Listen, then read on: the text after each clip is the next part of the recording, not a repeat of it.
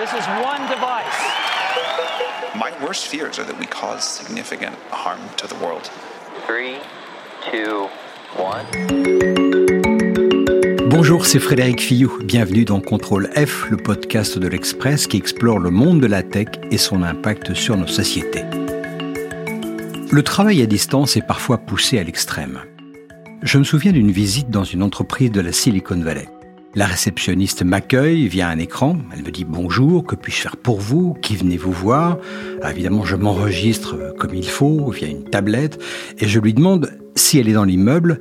Elle me répond pas du tout. Je suis à Cleveland dans l'Ohio et ma collègue qui me remplace est à Baltimore. C'était en 2018.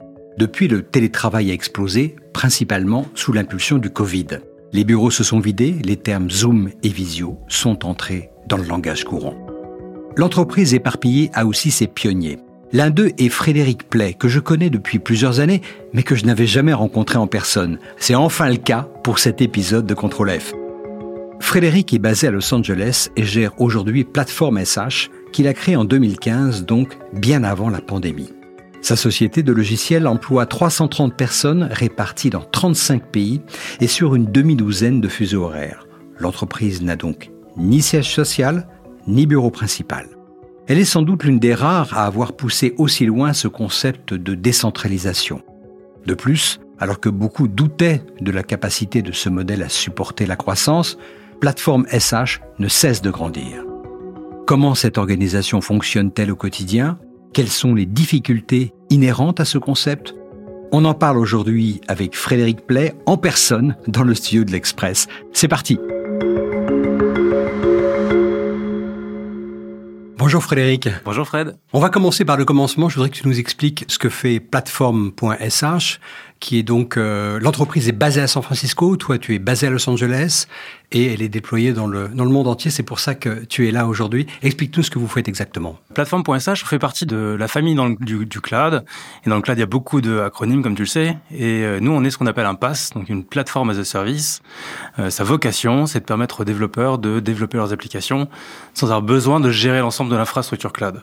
Donc on apporte des outils de productivité aux développeurs pour qu'ils puissent fabriquer leurs applications en passant beaucoup moins de temps et en allant beaucoup plus vite. Ça s'adresse à quel type d'entreprise? À tout type d'entreprise. On a à la fois des startups et des grandes marques qui ont effectivement beaucoup de marques aussi et beaucoup de sites web du coup à, à, à déployer, soit des universités, soit tout autre type de business. Les applications prolifèrent d'une manière générale. Les entreprises ont souvent besoin d'une application pour un usage et euh, donc cette multiplication fait que le management de ces applications sur le cloud est devenu particulièrement compliqué et on apporte en fait euh, euh, du temps gagné, de, de l'efficacité à ces équipes et c'est significatif parce que parfois c'est 50%, 75% de temps gagné euh, sur le temps passé sur le cloud. Combien de clients vous avez aujourd'hui? On a à peu près 3500 clients en, en, direct plus des channels, donc avec les channels on est à presque 8000 maintenant. L'entreprise a été créée en 2015.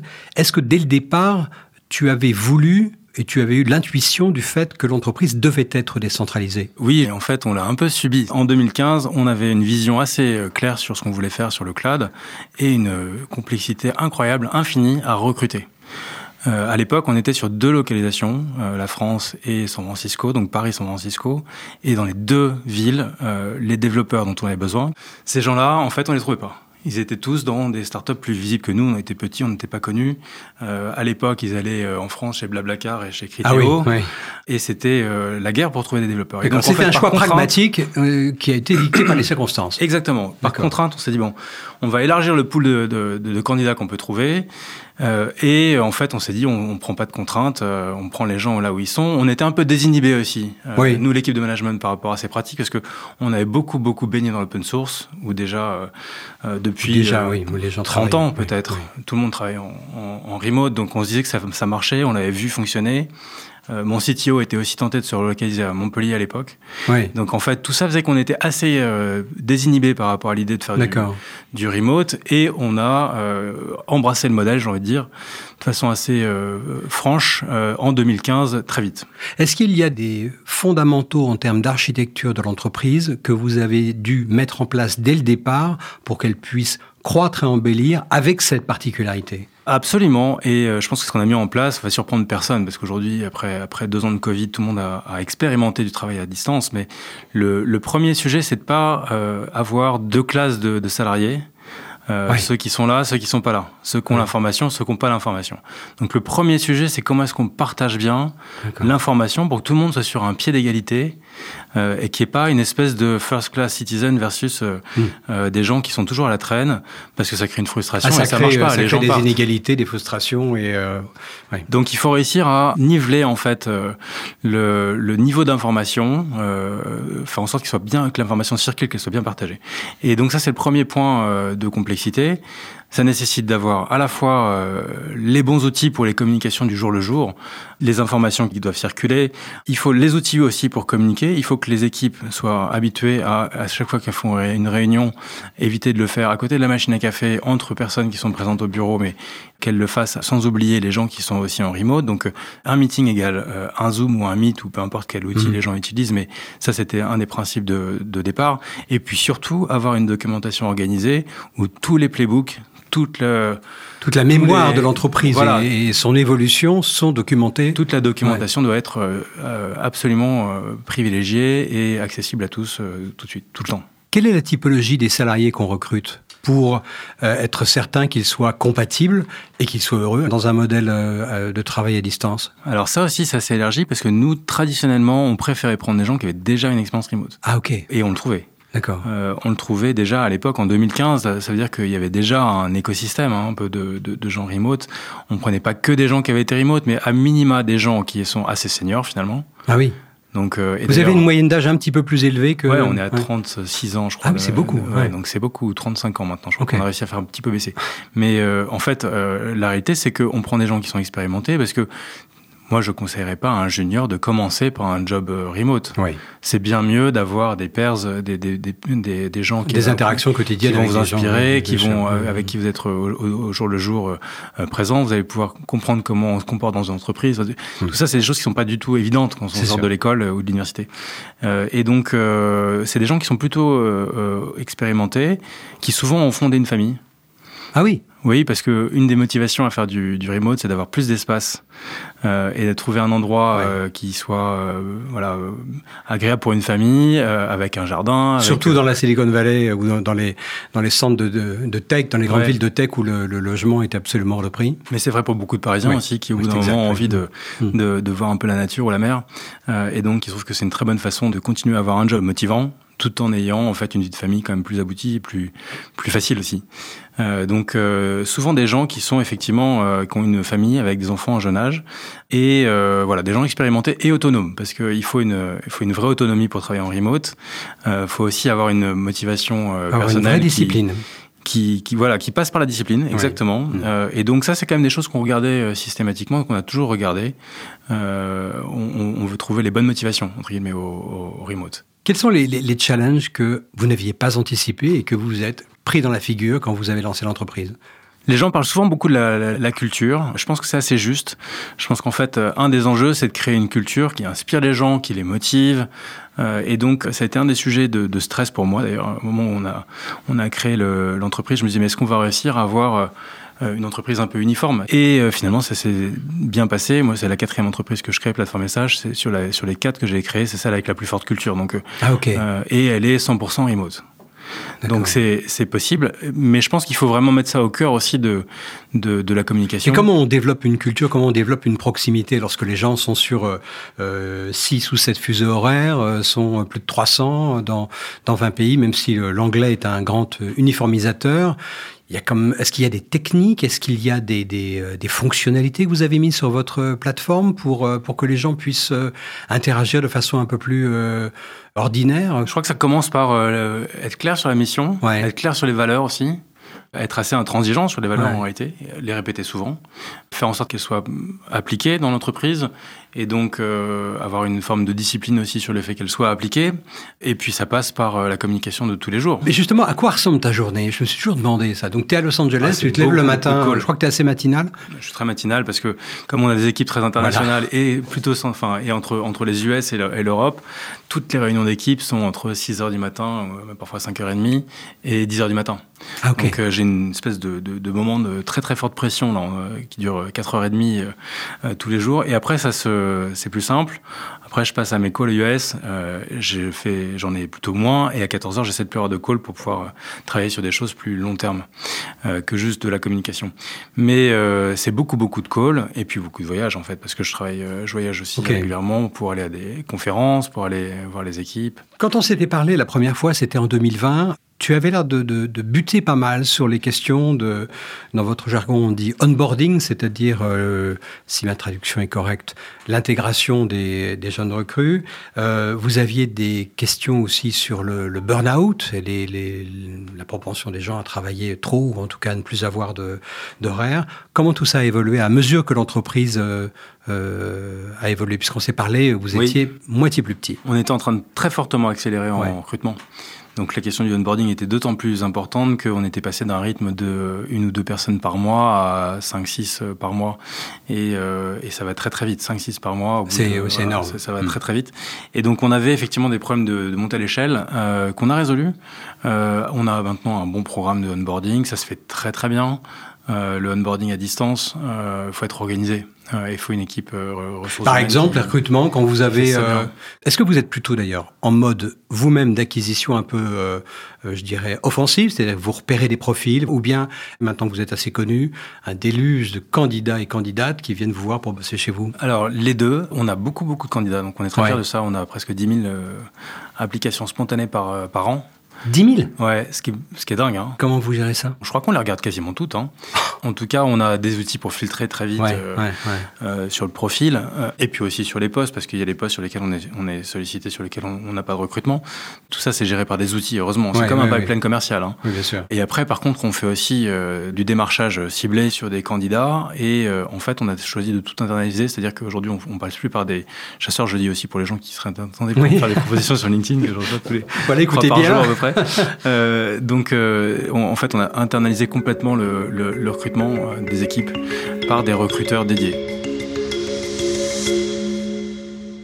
Qu'est-ce qui n'est pas encore optimal aujourd'hui Et est-ce que vous avez eu des incidents de la perte en ligne, des, des gens auxquels vous teniez qui sont partis ou euh, que vous n'avez pas pu, malgré tous vos efforts et toute euh, votre méthodologie, euh, conserver dans l'entreprise? Bien sûr, bah écoute, d'abord, on peut toujours tout optimiser tout le temps, hein, c'est sûr, hein, Ouais. on peut toujours faire mieux. Là, aujourd'hui, on a quand même un modèle qui marche globalement bien.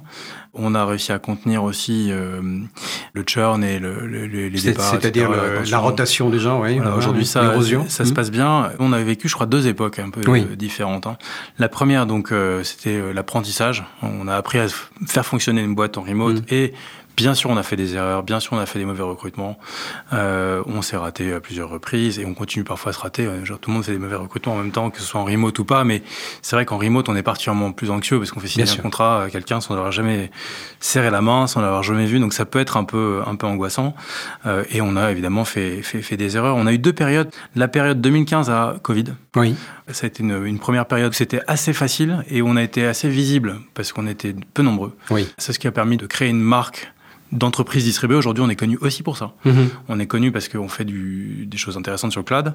Et on est aussi connu parce qu'on a monté un modèle complètement 100% euh, euh, remote. euh, C'est quand même pas si fréquent parce que il y a beaucoup de boîtes qui sont très fortement remote dans la technologie, mais Ouais. à ce point-là, moi je C'est juste, c'est juste. Et, et encore plus euh, rare en, en Europe. Mm. Et la deuxième période euh, qui a été particulièrement euh, difficile, ça a été Covid. Oui. Covid parce que nous, bizarrement, en fait, on pourrait se dire, mais vous étiez hyper bien armé pour Covid. Et effectivement, on l'était, parce que tout le monde était déjà en distribué. Donc le fait qu'il y ait une pandémie, que les gens puissent plus se parler en physique, être plus ensemble dans la même pièce, en physique, pour nous, ça, ça n'a pas été un problème du tout. Bien sûr.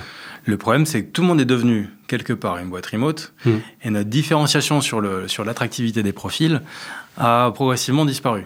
Ce qui est intéressant, c'est que On est en train de vivre une troisième période où elle revient, parce que là, il Oui. y, a, il y a- il y a un mouvement de balancier un petit peu inverse qui, qui est en train de se, se profiler. Mais on a eu effectivement deux, deux- deux périodes. Et en, en 2021-2022, pour mettre les pieds dans le plat et te dire la grosse difficulté que j'ai eue, c'est que en fait, on était du coup beaucoup moins euh, euh, unique. Notre proposition de valeur était euh, moins unique, et on a eu euh, énormément de concurrence sur nos ingénieurs qui ont été harcelés de propositions, Ah oui. avec parfois des propositions de salaire qui étaient deux fois supérieures à celles qu'on leur proposait. Ah oui. Et là, on peut rien faire. C'est-à-dire que l'avantage compétitif que vous aviez en termes de masse salariale, tu me l'avais dit à l'époque, Oui. était quand même assez important, puisque tu m'avais dit que c'était environ 20% en moins, ce qui est quand même énorme, de masse salariale par rapport à un business équivalent. C'était ça. Ouais, je te prends un exemple. Tu vois, un ingénieur qui est dans la banlieue de Denver, il a beaucoup de mal à trouver euh, une entreprise qui va l'embaucher. Ouais, Euh, et parfois, on a des gens extrêmement bons. bien sûr. Euh, et nous, on n'avait pas du tout de problème par rapport à ça. Donc, c'est des gens qui sont très bons. On les paye à un prix de, de marché local. Mhm. euh, et tout le monde est content. Et ça, c'était jusqu'à Covid. Sauf que pendant Covid, les boîtes de la vallée ont commencé à recruter partout aux États-Unis avec euh, les mêmes salaires que ceux de San Francisco. Oh là. Et donc, plus de notion de marché local, en fait. Et là, ça a été très dur parce que, en plus, on avait des gens qui sont, nous, on a des gens qui sont bons, qui comprennent ce que c'est que le remote et qui le pratiquent tous les jours depuis des années. Donc, ils étaient particulièrement attractifs. Et donc, euh, là, on a vu une vague de départ pendant le Covid qui a été super dur pour nous à gérer. Donc, euh, on a réagi, euh, on a réussi à, à canaliser le problème, mais on a eu cette, euh, voilà, c'était Ouais. euh, ce qu'on appelait aussi le, le Great Resignation Ouais. Wave Ouais, à un moment.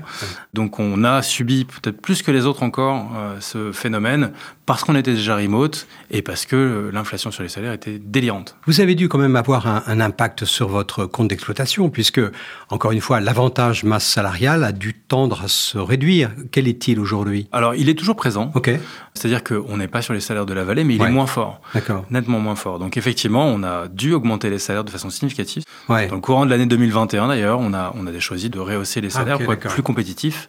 On n'est pas les mieux disants, mais on est compétitif sur le marché euh, et sur, la, sur les rémunérations. Une question que je me pose, c'est est-ce que ton modèle est applicable à tous les secteurs? Par exemple, si je prends un secteur du New Space où c'est super orienté projet, les gens passent leur temps à frotter leurs idées pour développer des softwares, de la mécanique, de l'engineering, etc. Est-ce que le modèle qui nécessite le fait de devoir confronter les idées euh, constamment pour développer des choses, est-ce que tous les modèles se valent par rapport au travail à distance? Je suis convaincu que c'est applicable à tous les secteurs où euh, l'enjeu, c'est de travailler ensemble et en équipe, et même s'il y a une dose de créativité dedans. D'accord. Ça aussi, ça fait partie des, des- des choses que j'ai entendues régulièrement. Oui, mais en remote, on est moins créatif. Voilà. J'entends ça. euh, je trouve qu'il y a plein de façons de, de- de contourner ça et on l'a fait à plusieurs reprises. Ceci étant, euh, j'insiste aussi sur un, sur un sujet, c'est que remote ne veut pas dire qu'on se voit jamais.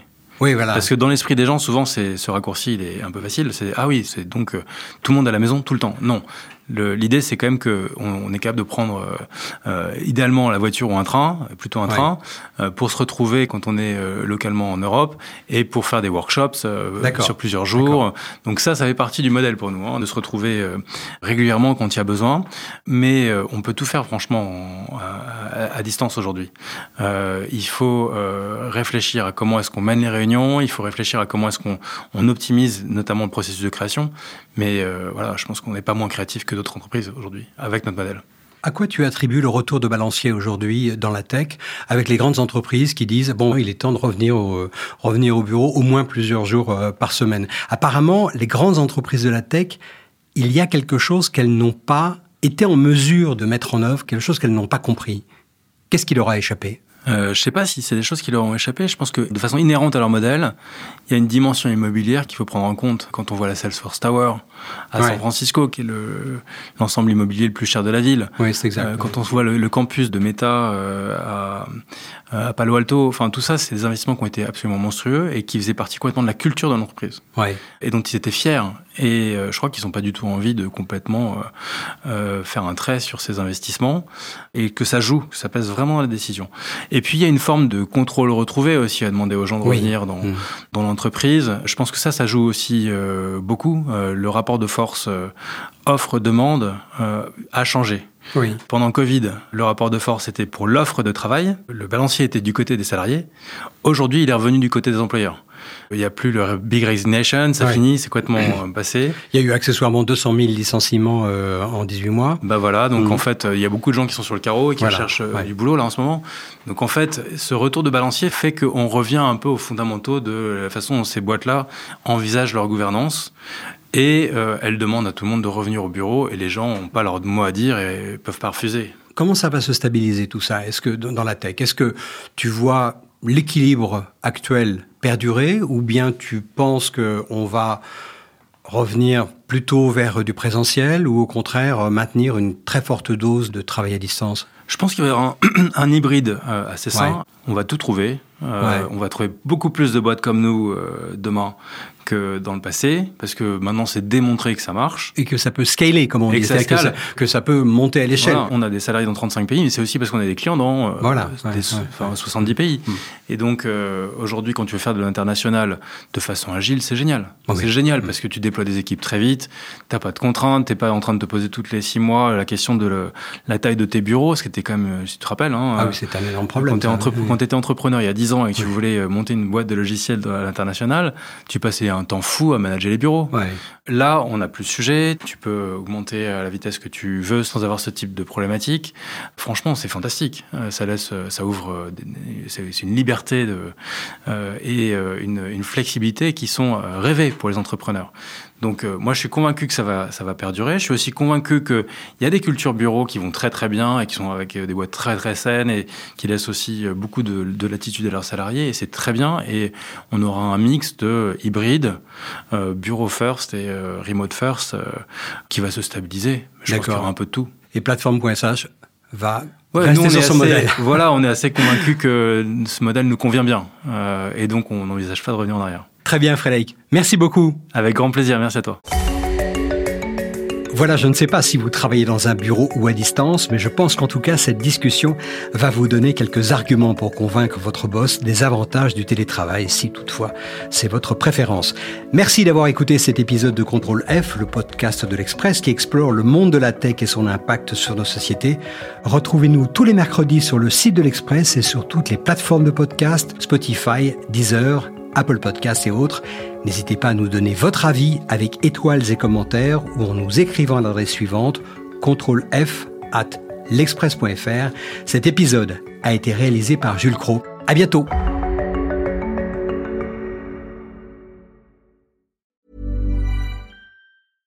Hi, I'm Daniel, founder of Pretty Litter. Did you know cats tend to hide symptoms of sickness and pain? I learned this the hard way after losing my cat, Gingy. So I created Pretty Litter, a health monitoring litter that helps detect early signs of illness by changing colors, saving you money and potentially your cat's life. Pretty Litter is veterinarian developed, and it's the easiest way to keep tabs on your fur baby's health right at home. Go to prettylitter.com and use code ACAST for 20% off your first order and a free cat toy. Terms and conditions apply. See site for details.